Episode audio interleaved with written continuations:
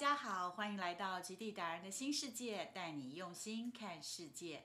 南极终于起航了，经过一年的休养生息，船公司也没闲着，保养维护既有的船只，打造创新科技的新船，做好出发前的准备。等到南极出入港口所在的国家智利和阿根廷重启边境，及鸣笛带着旅人朝梦想出航。在出发前，记得帮我订阅、按赞、分享，并开启小铃铛哦。您的订阅将帮我们让更多朋友看到我们的频道。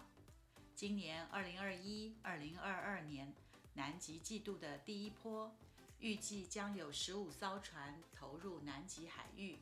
日前十月三十一日，由今年下水的法国新船指挥官夏尔科号开启序幕。指挥官夏尔科号刚于九月完成正北极九十度的破冰之旅的试运，现在正前往南极展开南极首航，也开启了今年南极季度的首航。法国指挥官夏尔科号是第一艘以 LNG 液化天然气混合动力的豪华极地探险破冰船。首航的航程亮点在于深入帝王企鹅的栖息地，探索帝王企鹅的踪迹。总航程共二十天，由智利首都圣地亚哥出发，搭乘包机抵达蒙特港上船。前两天航行经过德瑞克海峡，接着三天沿着南极半岛的西边海域一路南下，直达南极圈。经过前五天的海上航行。终于抵达夏尔科岛，并预计登上鲜少有人登陆的亚历山大岛，在此海域停留两天后，接着往西，远离南极半岛西岸，来到传说中的彼得一世岛。此岛约百分之九十五为冰雪所覆盖。经过两天的探索后，破冰船停在位于英吉利海岸的冰原上。旅人于冰雪地上步行约三公里多的路程，深入位于内陆的帝王企鹅栖息地，在此海域停留两天，探索帝王企鹅的踪迹。接着，破冰船开始沿着南极半岛北返。接下来的三天，经过玛格丽特湾，选择在途经的几个显为安排会登陆的岛屿登陆。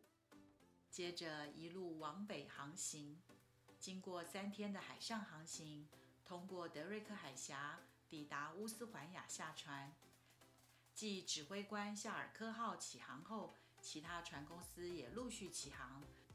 最夯的航程是探访国王企鹅的南极三岛，以及经典的南极半岛探访。幸运的话，可以观赏到七种不同种类的企鹅。现在我们就来聊聊这两个航程。南极三岛的航程因航程天数较长，为方便区别，有人就称它为南极长线。航程亮点在于探访国王企鹅的王国，可以观赏到鹅山鹅海的壮观场景，以及鹅妈妈、鹅爸爸和小雏鹅互动的亲子画面。从阿根廷首都布宜诺斯艾利斯出发。搭乘包机飞抵世界的尽头乌斯环亚，从乌斯环亚起航，向东海上航行一天。首先抵达航程中的第一个岛——福克兰群岛，这里可说是鸟类的天堂。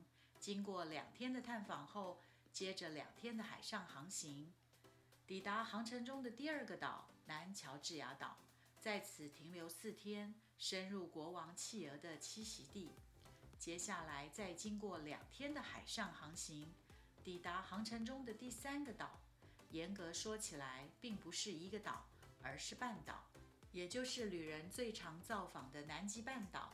经过三天的南极半岛探访，造访大大小小不同的岛屿，继续往南航行两天至南极圈，接着往北返回南极半岛，沿着海岸边继续两天探访南极半岛。海上航行两天，穿越德瑞克海峡，返回乌斯怀亚下船，即完成此趟史诗般壮丽的南极三岛航程。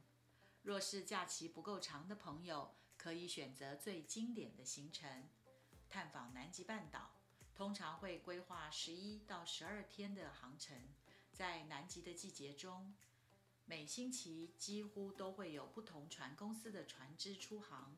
主要亮点在于观赏企鹅以及冰山，可算是南极的初体验。从阿根廷首都布宜诺斯艾利斯出发，搭乘包机飞抵世界的尽头乌斯环亚，从乌斯环亚起航。历经两天的时间，穿过德瑞克海峡，在看见第一座冰山后，接着四天的时间探访南雪克兰群岛和南极半岛，可以观赏到二到三种不同种类的企鹅。接着即北返，经过两天的航程，再度通过德瑞克海峡，返抵乌斯怀亚下船。南极的航程还有很多不同的规划，下次有机会。会特别做一集来分享。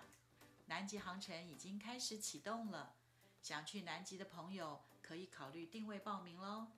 可参考以下的资讯栏，我们的联络方式。今天就先跟大家聊到这儿，我是杰荣，我们下次再会，拜拜。